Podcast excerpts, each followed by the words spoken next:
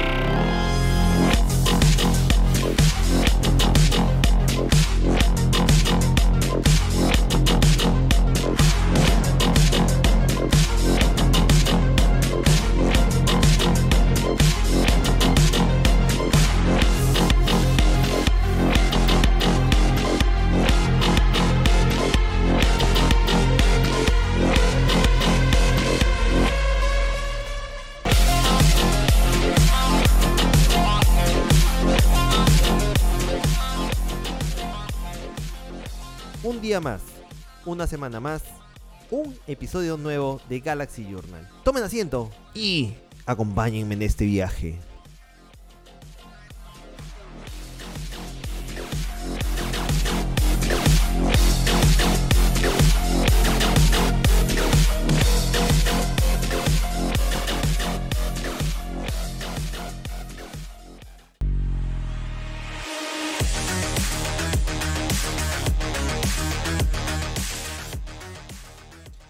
Esta primera parte del bloque tendremos comentarios acerca de Repo Man. Repo Man es un film dirigido por Miguel Zapoknik y estrenado en el año 2010. En este film nos retrata qué ocurriría si tuviésemos la posibilidad de poder extender nuestro tiempo de vida. Pero esto nos lleva a poner un tiempo de vida limitado, ya que en el instante que no podemos pagar la deuda, seremos ejecutados de la peor manera terminando nuestra existencia.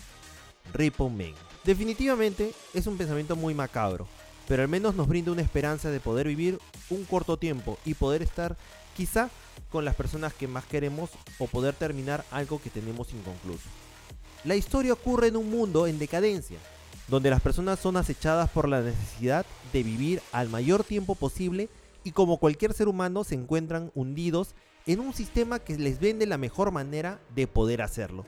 Lo que se les ofrece es la forma de poder reemplazar aquellos órganos que se encuentran defectuosos o funcionando mal. Lo cambian de la mejor manera o se lo ofrecen de la mejor manera, brindándoles órganos cibernéticos de reemplazo. Estos órganos son fabricados específicamente para que cumplan esta función y asemejan o tienen esta forma de ser muy similares a los órganos. Es decir, no son unas máquinas, no son unos armatostes, no, son muy agradables. Al tacto, a la forma son muy agradables y cumplen una función determinada. Con cableados, con formas. Es más, los corazones tienen forma de, de un corazón dibujado, man. Ya, o sea, es, es loquísimo. Se les ofrece la forma de poder vivir mejor. Se les brinda la oportunidad de poder obtenerlos estos artilugios, estos componentes, estos órganos de reemplazo por medio de un pago. El pago incluye la cirugía, la garantía de poder seguir tiempo con vida, eh, de que todo vaya bien. Pero los costos son muy elevados. En sí en el film no nos indican el costo o incluso mayores detalles acerca de las cirugías o los tiempos de recuperación. Pero sí especifican definitivamente de que son muy costosos y que se ofrece de un modo de pago en cuotas que garantiza el uso de los mismos. Una vez que ha pasado el tiempo de pago y no se ha realizado el abono, son reportados en un sistema computarizado que brinda una alerta informando a un jefe acerca de este caso. En el instante entran en acción los Repo Men, quienes son nada más y nada menos que los recuperadores de órganos o de piezas. Son como unos miembros que se encargan de embargar a los propietarios de estos órganos o piezas el producto de la empresa o el producto que la empresa les ha brindado. Ahora, la idea es recuperarlos, pero la forma en la que los realizan es desastrosamente sacada de una historia de terror. La recuperación termina en todos los casos matando al cliente. Para ello utilizan una especie de bloqueadores neuronales eléctricos que disparados desde sus armas especiales desmayan a la persona para poder cortarles la piel y los músculos con lo que tengan a la mano, ya sea un cuchillo, un machete, una espada o cualquier artilugio disponible para ellos. Entre tripas, sangre por montones y sin la, menor paciencia necesaria, proceden a cortar y sin la higiene que caracteriza a este filme, proceden a despojar lo requerido y colocan la pieza en una bolsa de tipo Ziploc, una bolsa transparente, y ahí le ponen la pieza. Y ahí quedó la pieza y luego es llevado a otro lugar. Estos Ripumen utilizan la, herramienta que más, que más les agrade. Existe un personaje que tiene un cuchillo, existe otro personaje que tiene un machete, existe otro personaje que tiene una especie de sierra o serrucho para cortar. Tú tienes un órgano, eres deudor, no pagas, eres moroso. Entonces huyes o tratas de esconderte en algún lado. Ellos tienen unas armas que te escanean a lo lejos y pueden identificar si es que eres una persona que contiene un órgano de reposición y cuánto tiempo te queda para que se vence el próximo recibo.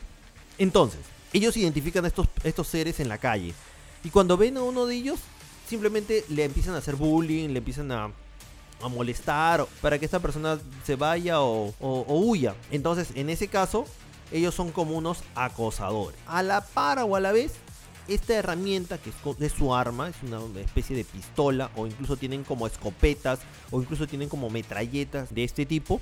Estas armas son especiales porque tienen un filtro o una especie de bala o un casquillo que es un inhibidor neuronal electrónico que lo único que hacen es dispararte al cuerpo y automáticamente te desmaya. Incluso se hay una escena en la cual están en una redada. Entran en una redada, encuentran lo que ellos hablan es un nest, un nido, en el cual hay bastantes personas que deben bastantes órganos instalados en su cuerpo que quizás han sido instalados en el mercado negro o quizás no, pero que al final deben. Deben el dinero de esos órganos o deben la cuota del mes. Entonces ellos proceden a bloquearlos neuronalmente, pasarles electricidad y tumbarlos en el piso.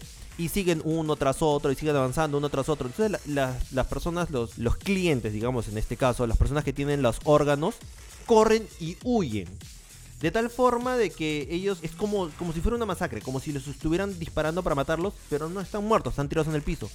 Luego de haber capturado una cierta cantidad, ellos se alegran bastante y empiezan, sacan su herramienta y empiezan a cortar a estas personas, dependiendo de la, del órgano que tengan. Por ejemplo, si tú tienes el reemplazado de un riñón, ellos se tumban de costado y con un cuchillo te abren el costado de tu cuerpo sin haber ninguna higiene, cortan, te desangras y sacan el órgano con sus manos. No tienen herramientas especiales ni nada. Automáticamente con sus manos meten, ingresan y sacan el órgano. Lo colocan en la bolsa y lo guardan. Lo gracioso es que estos órganos son transportados en unos portafolios especiales.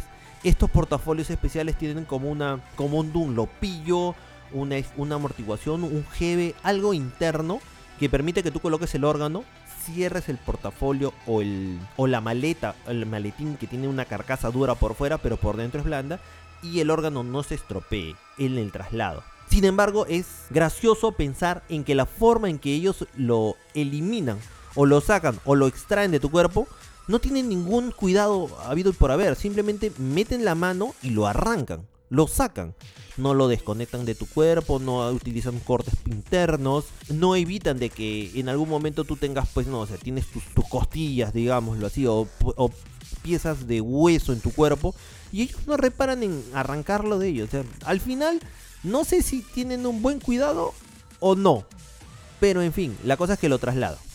Una vez que son recuperadas las piezas, las llevan a la misma empresa que ofrece el servicio de alquiler, de venta, de, que, te, ofrece la instalación de esta pieza en tu cuerpo. Una vez eso, pasan para, las llevan para poder escanearlas y almacenarlas nuevamente. No queda muy claro en el filme si las piezas son reutilizadas o si simplemente se almacenan ya que no existe un registro claro de esto. Pero sí, escanean el código y una vez escaneado el código, automáticamente se da como reingresada la pieza dentro de la fábrica. Una vez escaneados los productos se procede a realizar el pago a los Ripplemen. De tal forma que los Ripplemen son considerados como unos cazarrecompensas, digámoslo así. Existen diferentes puestos de trabajo en la empresa. Uno es de servicio de ventas, ofrecer el servicio a quienes piden información, casi como vender un seguro de salud u ofrecer una afiliación a una clínica. La otra forma es ser Ripplemen y reposicionar los productos nuevamente a la empresa. La trama se ve afectada ya que nuestro protagonista, llamado Remy, sufre un accidente mientras realizaba una recuperación, lo cual le causa una deficiencia en su corazón y no tiene mejor opción que aceptar una pieza de reemplazo por parte de su empleador y de firmar un contrato para poder pagar las cuotas que a esto amerita. Esto le lleva a ver el mundo de una forma muy diferente. Ahora ya no lo ve con ojos de cazador, sino se pone en lugar de la presa. En el transcurso del proceso encuentra a una mujer afectada tremendamente por el consumo de drogas, sobre todo una droga especial que es una especie de polvo particularmente rojo y que es aplicado con la ayuda de la yema de los dedos en las encías, quien luego de ser rescatada a la chica se convierte en parte de su propósito de salvación, pues ella posee en su cuerpo muchísimas piezas u órganos con tiempo vencido y con un inminente embargo que definitivamente involucra en todos los escenarios la muerte de ella. ¿Qué harían ustedes en este caso muchachos? El filme es una novela basada en The Reposition Mambo de el escritor Eric García. La película fue estrenada, como les dije, en el 2010 como producción canadiense. Por ahora la pueden encontrar en la cadena de streaming vía Netflix. Espero que la puedan disfrutar. Es una jalada de los pelos, pero en realidad si es que no te causa ninguna aversión el poder ver el exceso de sangre, la necesaria forma impráctica, sin higiene y con el menor cuidado de manipulación de los órganos, esta es tu película. Una película de especie de tipo slasher, especie futurista, especie cyberpunk. Y es una película no grandemente galardonada, pero que sí nos deja pensando muchas cosas. Ripple Me.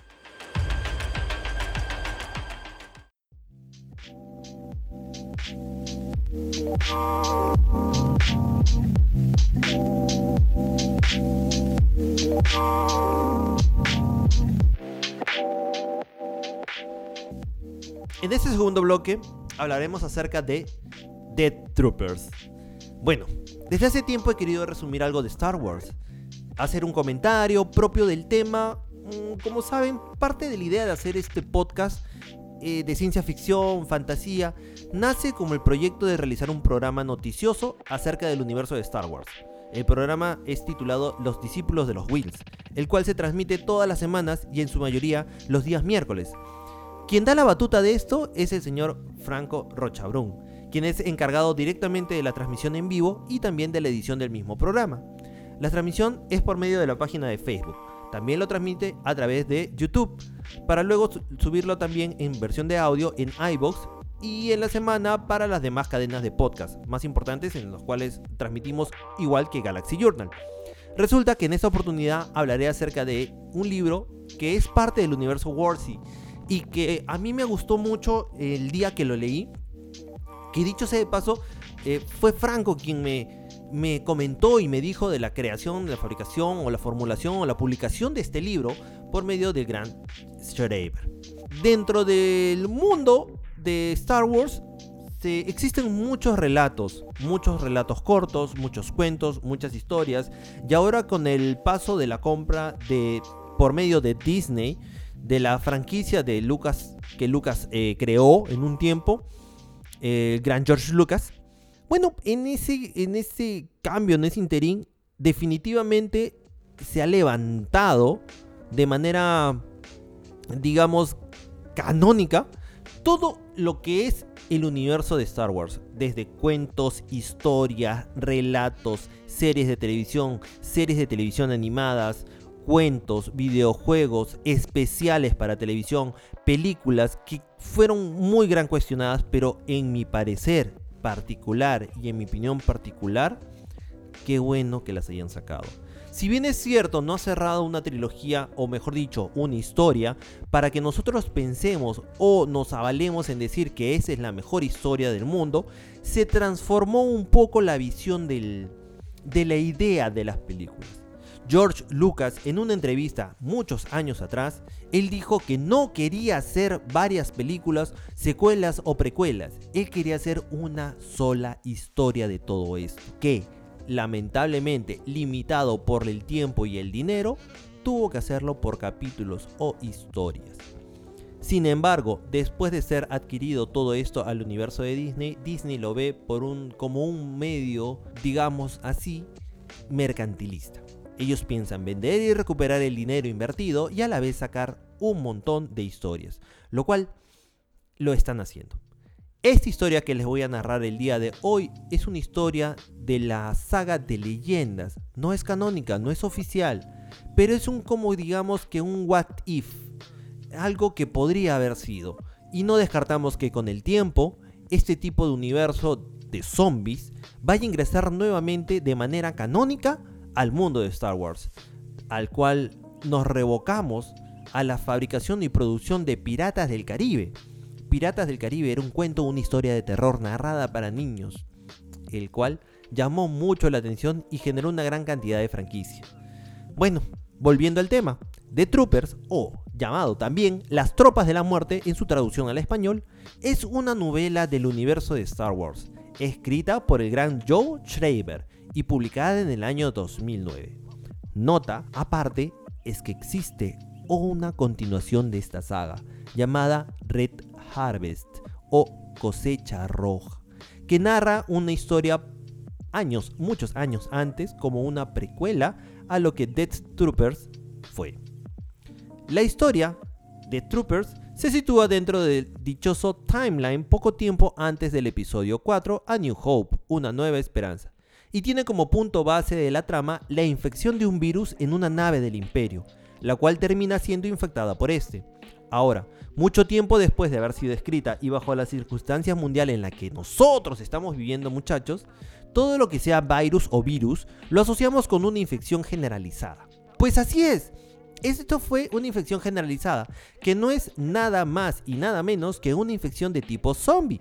Así es, señores, es la plaga zombie llevada al universo de Star Wars. La historia es la típica historia de una nave espacial abandonada en el espacio, con una señal, digamos que de SOS, para que alguien se encuentre cerca y pueda acudir a su rescate. Bueno, resulta que con el transcurrir de la historia nos vamos a dar cuenta de que no existió la señal de SOS pero que más o menos esa es la trama del espacio en la cual las naves futuristas con eh, ataques de virus o monstruos, quizás como recordando o evocando el tema de el videojuego Dead Space, que es un grandioso videojuego de monstruos y mutantes, es algo muy similar. O quizás como, como la saga de... Oh, perdón, como la película es Event Horizon, en la cual están en la búsqueda de una nave que está pidiendo auxilio, que al final se dan cuenta que no es un auxilio, sino es una señal de prevención para que no se acerquen a ella. Bueno, algo muy similar. Una vez que ingresan a, este, esta nave que está, que está abandonada, ante la infección de un virus, no es para nada original esta historia, pero sí algo simple. Y así como que es simple, también lo es la forma de narración que tiene el autor pues de manera concisa y sin rodeos te explica cómo va la trama de todo, envolviéndote en el escape y las posiciones comprometidas en las que se encuentran nuestros personajes. Y para ensalzar todo esto y un poquito más, nos brindan personajes de la saga de Star Wars que son muy icónicos y remembrables.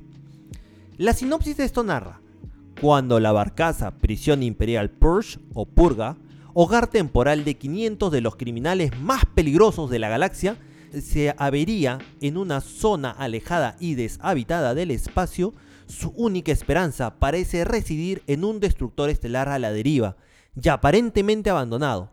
Sin embargo, solo la mitad del equipo de búsqueda que entra en él regresa y trae consigo una terrible enfermedad, más letal que en cuestión de horas la purga por completo muere de las formas más horribles e inimaginables la media docena de supervivientes de la purga hallarán, o mejor dicho, harán lo que sea para sobrevivir.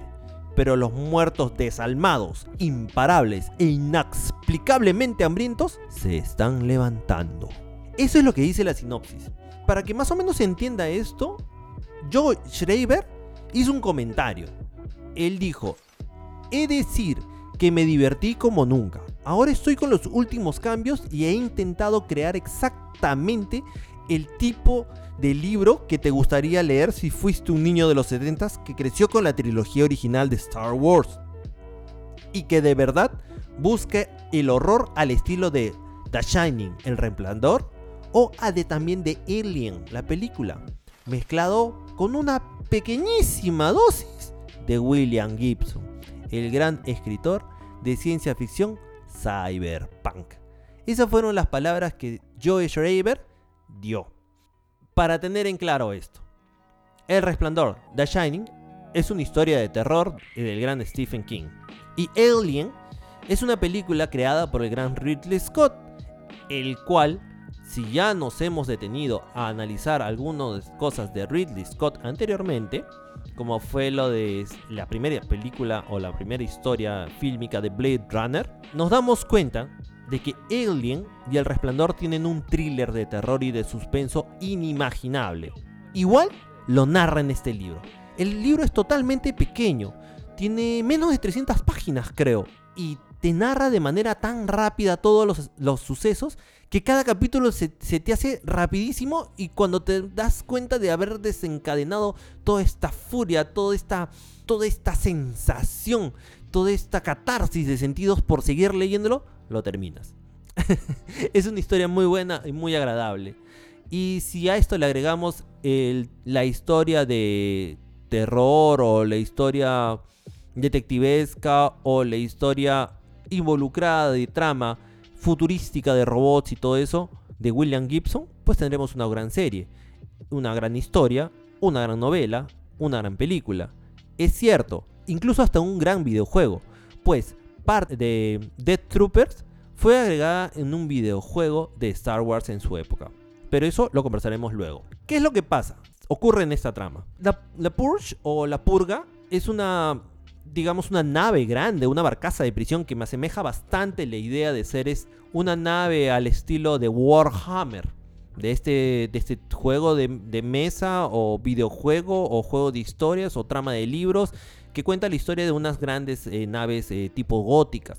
Imagínense un espacio oscuro en el cual transcurre una nave que se dirige a una luna de detención, pero que lleva dentro de esta nave 500 peligrosos presos.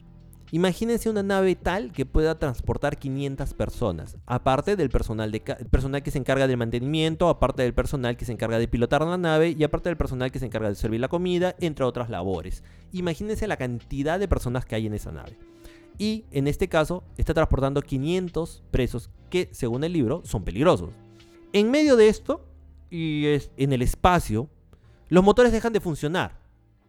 No se sabe por qué, pero dejan de funcionar y la Porsche queda a la deriva, en medio de la nada y también imposibilitados de poder comunicarse o pedir ayuda, es decir, la nave sufre un desperfecto. Existe, aparece, aquí aparece en escena el jefe de la prisión, que es el señor Cloth, Beasley Cloth, el cual informa al capitán que es una pieza importante en la trama, llamado Jared Sartoris. Este encuentra un destructor estelar imperial que se encuentra de forma abandonada en el espacio flotante. O sea, ¿quién, quién encuentra un destructor estelar imperial, o sea, un una monstruosidad de nave abandonada en el espacio flotando? Para que más o menos nos, hagamos una idea de qué tan aislados estaban ellos. Entonces, Sartoris, el capitán, recluta a 10 personas ah, para que sean enviados a este destructor imperial para recoger partes que puedan servir para reparar a la Purge. Simplemente lo que van a hacer es canibalizar una nave que no se usa para poder este, ellos subsistir. El grupo se divide en dos equipos de cinco personas, pero luego regresa solamente uno de ellos, en el que se encontraba Satoris. El equipo logra regresar y trae consigo un misterioso virus, que en pocas horas infecta a toda la tripulación y a los presos, quienes empiezan a fallecer de forma simultánea y de forma rápida. Es un virus que se propaga demasiado rápido. La doctora encargada del centro médico se llama Sara Cody. El capitán Sartoris quien trata de escapar de la prisión, y también los hermanos presos Kale y Trick Longo, todos de que todos de que son de raza humano, representan una inmunidad natural al virus. La doctora Cory hace un análisis para encontrar vida en la barcaza y encuentra dos individuos aislados en una celda. para los presos más peligrosos del último nivel de la prisión. En el último nivel, donde están los más peligrosos, encuentra dos personas que tienen vida o dos seres que tienen vida. Entonces la doctora Cody lleva un antídoto contra este virus fabricado a partir de su sangre. Como es doctora, se encarga de fabricar un suero que, genera un antídoto, pero puede aplicar solamente dos dosis. Estas dos dosis se las lleva a estas personas que quizás podrían no ser inmunes a este virus para salvarlos. Eh, la doctora Cody encuentra ahí en el elemento a un Wookiee adulto y a un joven humano. ¿Quiénes son? Sí, nada más y nada menos que el gran Chewbacca y Han Solo. Luego de que les inyecta el antídoto, ellos corren a la prisión, de la, en la prisión, recorren la prisión, mejor dicho, observando que los cadáveres han desaparecido. De regreso al, en el centro médico, ven que los cuerpos también han desaparecido. Ahora los muertos, que ya no están tan muertos, están de regreso a la vida. Como bestias irracionales y con hambre y sed de carne viva y de sangre. Han y Chewie, junto con la doctora Cody y los hermanos Longo, huyen de los zombies, hacia donde ellos quererán ser más seguros, el destructor imperial abandonado. No, no, no, no, no. Pues aún se encuentra conectado con un conducto de The Purge. Están conectadas las dos naves. Antes de llegar, Longo es mordido Kale, Kale Longo, uno de los hermanos, es mordido por su padre, que ahora está transformado en un zombie y que había muerto en la prisión hace unas semanas. Una vez ingresados al destructor imperial, la doctora va en busca de suministros médicos para poder atender a Kale. Han y y también el adolescente Trick Longo se dirigen hacia el puente de mando, pero en su camino se dan con la sorpresa de que esa nave no está abandonada. Toda la tripulación también había sido infectada. Han, Chewie y el gran Trick corren a toda prisa hacia el puente de mando para tratar de desactivar el rayo tractor y poder huir en alguna nave que tenga el hangar. Mientras tanto, la doctora Cody atiende la mordedura de Kale cuando los zombies logran atravesar el conducto hacia el destructor. Ah, la doctora trata de escapar llevando cargando a Kale, pero el disparo de un blaster de uno de estos zombies, zombies que atacan en masa, acaban con la vida del mayor de estos hermanos, la vida de Kale. Desesperadamente, Sara deja el cadáver de su amigo y sigue corriendo hasta que llega a un laboratorio secreto, el Biolab 242, donde encuentra datos sobre este misterioso virus creado por el Imperio, que es responsable de esta infección. El virus se llama Blackwing o ala negra. Sara luego, con la asistencia de un droide, obtiene las direcciones para llegar al hangar y encontrarse con los demás sin toparse con la tripulación de zombies. Capitán Sartoris, quien había tratado de escapar del Purge en un pot por su cuenta, no logra su cometido y aterriza en el hangar del buque imperial, encontrándose con siete tripulantes vivos del buque, que estos son inmunes al virus. Estaban atrapados ellos en una lanzadera y no podían salir a causa de los zombies. Satroris emprende su camino hacia el puente de mando para desactivar el rayo tractor y huir en esa lanzadera. Sin embargo, es mordido por un zombie. De todas formas, él, llega al puente de mando y se encuentra con Han, Chu y Trick, quienes ya han desactivado el rayo tractor, pero en ese momento se encontraban en peligro a causa de un grupo de zombies. Sartoris con el remordimiento de haber asesinado semanas atrás al padre de Trick y Kale, y sabiendo que no le queda mucho tiempo de vida a causa de esta mordedura, les dice que vuelvan al hangar, donde está lanzadera, para que puedan escapar. Sartori se sacrifica lanzándose al grupo de zombies para que los demás escapen. Han, Chewie y Trick llegan a la lanzadera al igual que la doctora Cody y escapan del destructor imperial. Luego de escapar, observan que con el rayo tractor desactivado, los zombies también empiezan a escapar en algunos casas y naves del hangar. Pero al poco tiempo se estrellan los unos a los otros. O se van a la incluso. La doctora explica que una de las fallas del virus Blackwing es que los infectados no pueden estar muy lejos de la fuente del virus, volviendo a morir. Al alejarse, la tripulación sobreviviente llega al planeta Galantos, donde Han y Chewie se separan de Trick y Sarah Cody para volver a sus trabajos habituales y recuperar al halcón milenario, confiscado por el imperio.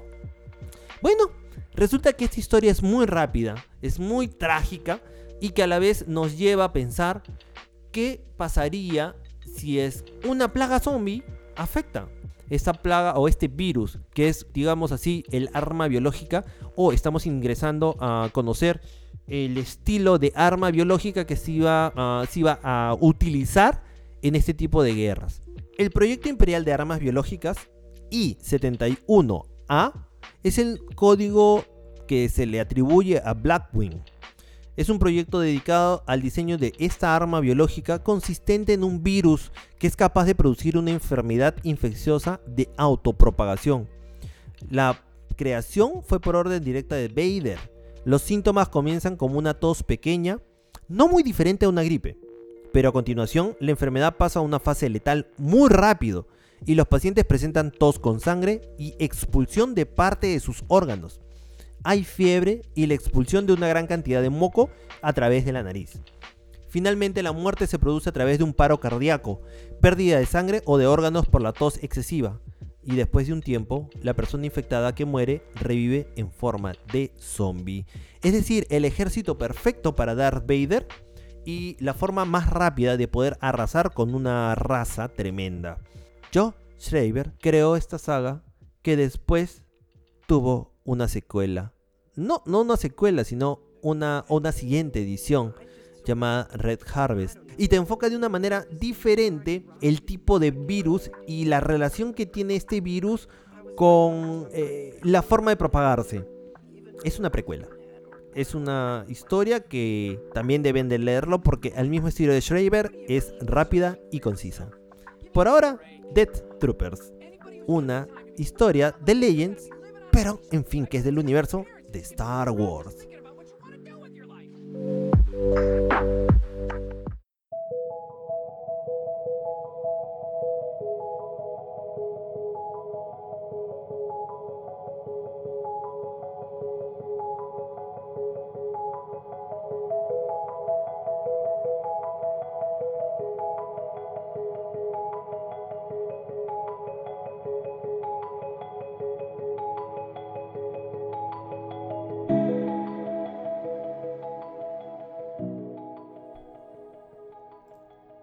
En esa tercera parte hablaremos de una animación que he visto que me pareció genial.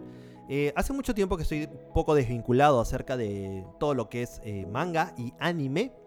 Sin embargo, me parece interesante ver esta propuesta. ¿Cómo se llama esto? Beastars. Es una serie anime distribuida a esta parte del planeta por la cadena de streaming Netflix. Es de estreno de este año 2020. La serie se centra en un universo estereotipado en donde los personajes son animales de tipo antropomórficos, es decir, tienen facciones como de humanos, pero con, con cabeza y miembros y extremidades de los animales característicos. Pero estos eh, seres antropomórficos están muy bien marcados por una clasificación o división entre herbívoros y carnívoros. Sin embargo, los carnívoros son vegetarianos. Qué interesante, ¿eh? La historia gira en torno a un personaje llamado Legoshi, quien es un lobo gris alto, delgado, carnívoro y que emana una apariencia dominante, pero sin embargo es un estudiante tranquilo y muy condescendiente, que intenta siempre ponerse a un lado, no participando ni expresando abiertamente sus sentimientos. La trama ocurre desde un inicio en la academia de Cherryton, en donde Legoshi pasa sus días junto a su amigo perro Jack, el mejor amigo de todas las personas, un perro. Legochi, dentro de sus estudios, lleva a cabo su participación como ayudante de escenografía e incluso colabora con la iluminación en las obras del club de teatro. Sí, es cierto, señores. Esto está ambientado al tipo japonés, en lo cual existen clubes en los cuales tú participas y puedes completar la lista de créditos para poder eh, graduarte, digámoslo así, ¿no? Dentro de esta academia encontramos la imagen del líder, el alfa, el cabeza de la manada, interpretada por un ciervo ese siervo llamado Luis, quien se esmera por ser superior, querido y admirado, buscando la excelencia y ser elegido como Beastar. ¿Mm? Beastar es una especie de idol, reconocido y admirado para ser representante de la paz y la armonía entre todos los seres. Ajá, en ello trata la historia. Bueno, todo transcurría en sus vidas de manera habitual, sin embargo, una noche ocurre un incidente que desencadenará ciertos cuestionamientos por saber si es necesario que los carnívoros y los herbívoros interactúen juntos de manera cercana. Lo que ocurre es que una alpaca, que por cierto, muy agradable, este, esta alpaquita, que tiene nombre Tem, T-E-M, es asesinada y devorada una noche. qué, qué emocionante, ¿no? Esta persona es, esta persona no, este ser es asesinado y devorado. Muy al estilo zombie, muy al estilo este, Jack el Destripador, muy al estilo eh, asesinato en, en masa. Bueno, pues sí, lo mataron, pues pobre Alpaquita. Pero este es el punto que marca el inicio de la decadencia y por supuesto la trama principal de toda esta serie. Una noche Legoshi se encontraba resguardando la entrada de un lugar, un lugar X, y en este instante aparece caminando entre las sombras una inofensiva conejita de nombre Haru. El olor de, esta conejita despierta en Legoshi un instinto de supervivencia y se activan sus habilidades de cacería. Sale disparado de un brinco, abraza a Haru y luego de dar unas cuantas volteretas procede a comérsela. Sin embargo es interrumpido en ese momento por una situación media rara y puede él como que salir del trance dejando de presionar a Haru y dejando que ésta huya. Luego de un tiempo nos damos cuenta que Haru no es muy bien vista ni querida en la academia. Esta conejita eh, se encarga del club de jardinería, habilidad muy tierna que podría desarrollar un conejo, tan amable como lo es ella. Pero que al ubicar su dormitorio dentro de este lugar de jardinería, se encuentra sola, sin gente, siendo la única miembro del club, puede disponer sin que nadie le moleste de este espacio, haciendo de él un lugar para desenfrenar sus placeres más profundos. Haru, al encontrarse deprimida por el aislamiento social al que se somete en la academia, recurre nada más y nada menos que a tener sexo con animal que se le presente, siendo ella considerada por muchos como una maestra sexual con habilidades adquiridas por su vida promiscua qué emocionante. Es una conejita inocente que se encarga de acostarse con todo ser que se le presente encima. Sin querer nada más que la aprobación y el cariño de estos. O sea, como que tiene su traumita, pues mi comadre. Bueno, en esta trama Legoshi se enamora de Haru y lucha en su interior por su deseo desenfrenado de comérsela. Y a su vez Haru lucha con su deseo de encamarse con Legoshi y lo demuestra desfogando con Luis. Eh, incluso también brindándole asilo a Luis por una suma de dinero cuando éste lo requiere. resulta de que Haru pues no quiere mejor cosa que estar con Luis. Porque Luis es el futuro Beastars. Sin embargo, Legoshi eh, no, no se da cuenta muy bien de esto. Entonces piensa que, que Luis eh, va a visitar a Haru porque quiere algo, pues no, desea algo, ¿no? Y todo eso.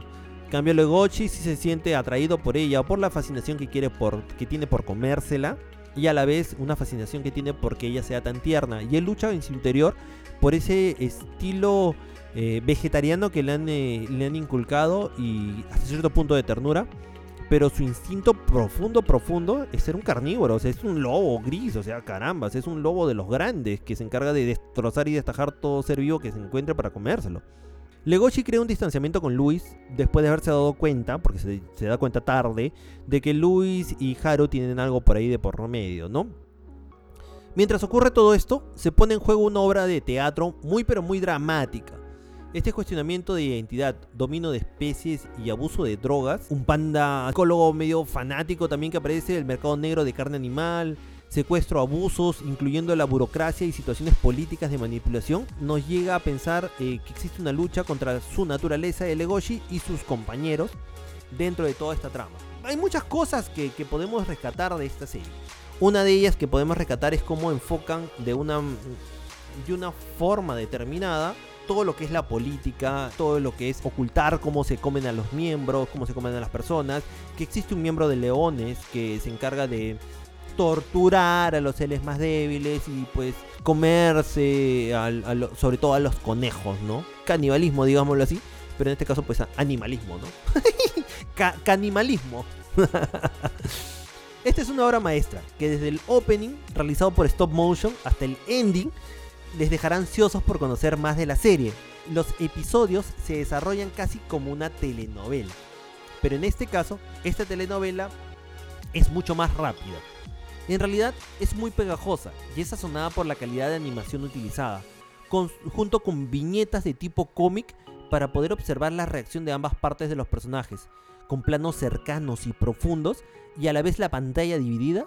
No, podemos, no puedo terminar de reseñar esto sin, sin mencionar que es una de las mejores series de anime en la que reflejan las relaciones sexuales y los sentimientos que esto conlleva de una manera muy loable y con unos personajes tan antagónicos, haciéndote recordar el complejo de La Bella y la Bestia.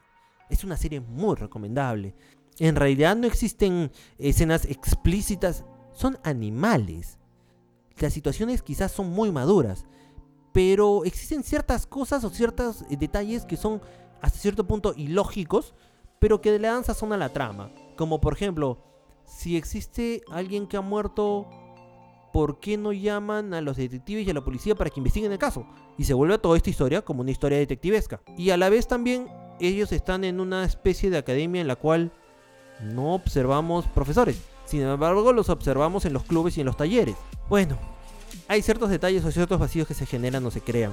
Quizás en el manga podamos ver de, manera desarrollada todo esto. Pero por ahora tenemos la serie Beastars. Espero que les guste.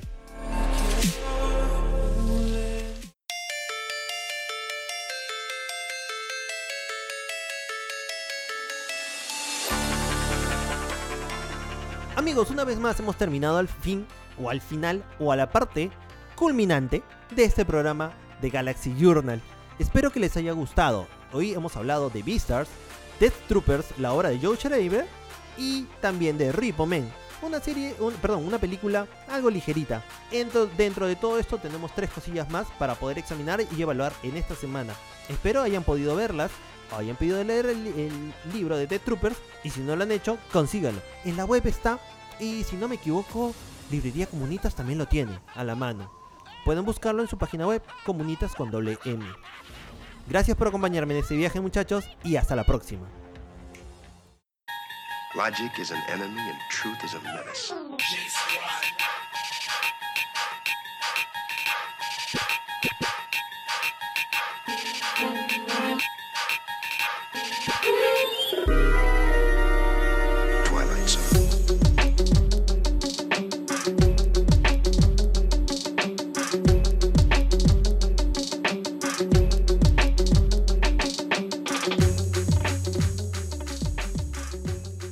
Vez más estoy acá para poderles comentar de que tenemos nuestra página de Instagram como Galaxy Journal Perú y Galaxy Journals en Facebook.